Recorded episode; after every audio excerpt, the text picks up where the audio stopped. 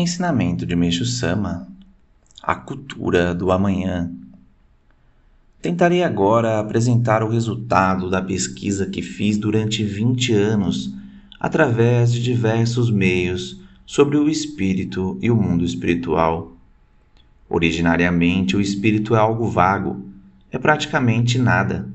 Não há, portanto, como comprovar de imediato a sua existência sendo naturalmente difícil situá-lo materialmente dentro da esfera da ciência. Acredito, porém, sem sombra de dúvidas, que com o vertiginoso progresso científico chegará o dia em que a existência do espírito poderá ser comprovada científica e mecanicamente por qualquer pessoa. É fato que a própria ciência moderna, de cujos benefícios somos merecedores, a princípio foi apenas algo imaginário, quase um sonho dos pioneiros. Mas isso criou uma base e mais tarde tornou-se realidade, vindo a constituir um importante campo de estudos. Assim, o reconhecimento da existência do espírito é apenas uma questão de tempo. Aí, a ciência espiritual também se tornará um importante campo de estudos. É o mesmo que querer explicar a um povo inculto a existência física do ar no espaço. Ninguém acreditará, por mais que expliquemos. Da mesma forma, se explicarmos a um homem culto de hoje a existência do espírito e do mundo espiritual, ele não nos dará crédito.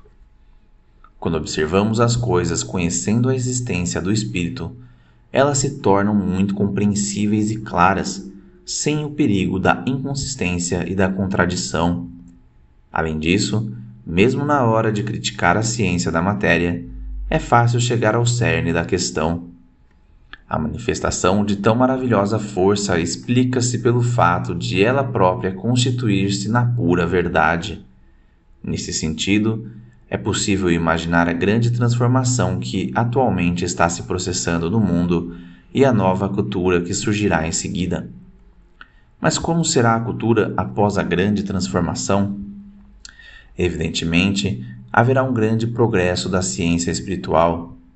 Assim, com a elucidação até certo ponto da relação entre o espírito e a matéria, ocorrerá um extraordinário avanço da cultura existente. Isso terá início após o término da Segunda Guerra Mundial, quanto ao local de origem será o Japão. Pelo desenvolvimento da civilização mecânica, foi possível aprender a natureza do ar e a sua utilização para o bem-estar da humanidade. Da mesma forma, com o progresso ainda maior dos equipamentos, a detecção e utilização do espírito não será apenas um sonho. No meu caso, pesquisando a relação entre o espírito e a doença, consegui apreender a natureza do espírito e a relação de causa e efeito existente entre ambos Descobri ainda que o espírito está intimamente relacionado não só com a origem das doenças, mas também com todos os acontecimentos e transformações ocorridos no universo. Entretanto, como o tema principal deste trabalho é a solução do problema da doença, prosseguirei minha explanação seguindo esta linha.